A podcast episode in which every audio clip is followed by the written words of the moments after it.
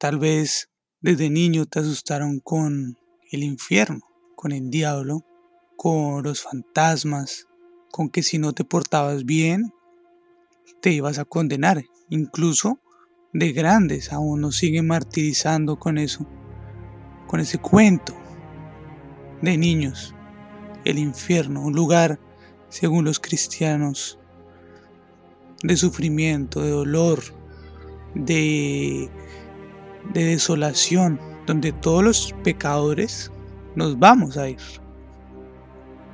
Y nos dicen, no maten, no roben, no deseen la mujer o el hombre del prójimo, no adoréis de, no adoréis estatuas, imágenes, un montón de cosas. Básicamente todo lo que hacemos hoy en día. Por eso es que el infierno cuadra simplemente. Porque nos dicen un montón de reglas que ningún humano podrá jamás cumplir porque son imposibles, porque van en contra de la misma vida. Esto no significa que entonces podamos matar libremente, con gusto.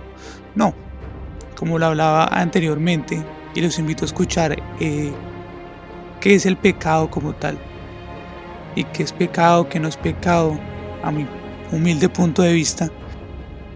El infierno tiene un problema grande a nivel teórico porque significa se les, que hay una porción de la creación que se le salió de las manos a Dios, que va en contravía de los planes de Dios. ¿Crees que nosotros podemos contrariar a, contrariar a ese Dios? Es por esto que el infierno no tiene sentido si nosotros, si tú crees en un Dios omnipresente, muy poderoso, no tiene sentido. No tiene sentido el infierno si crees en un Dios amoroso, si crees en un Padre. No tiene sentido. Un Padre no castiga, no, te castigaría toda la eternidad. Más cuando apenas acabamos de aparecer en el mundo.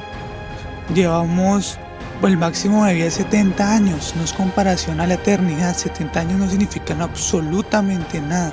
Entonces, ¿por qué no castigarnos por, por algo tan pequeño, tan corto?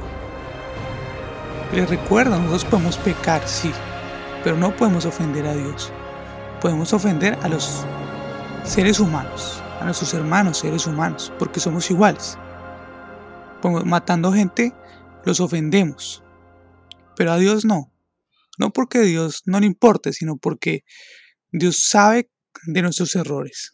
Sabe que somos una sociedad muy primitiva en muchos sentidos.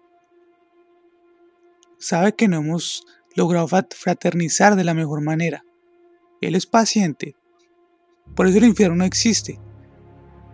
Porque todo después de la muerte vamos a despertar en un lugar, no en el cielo, pero en un lugar mejor, donde dejamos atrás un montón de cosas de la materia, de la imperfección.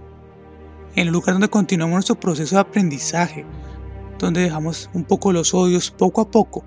Dejamos los odios, el rencor, la envidia, es un proceso. Y el proceso va avanzando, va avanzando, por etapas, por etapas, hasta que algún día somos espíritu y logramos por fin entrar al dichoso paraíso. Pero todos lo hacemos a nuestro debido tiempo, cada cual, a su momento, sin afán. No, por eso no se estresen por el infierno. Vivan su vida, experimenten todo.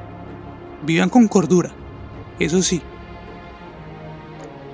pero experimenten todo sin miedo, sin miedo absoluto.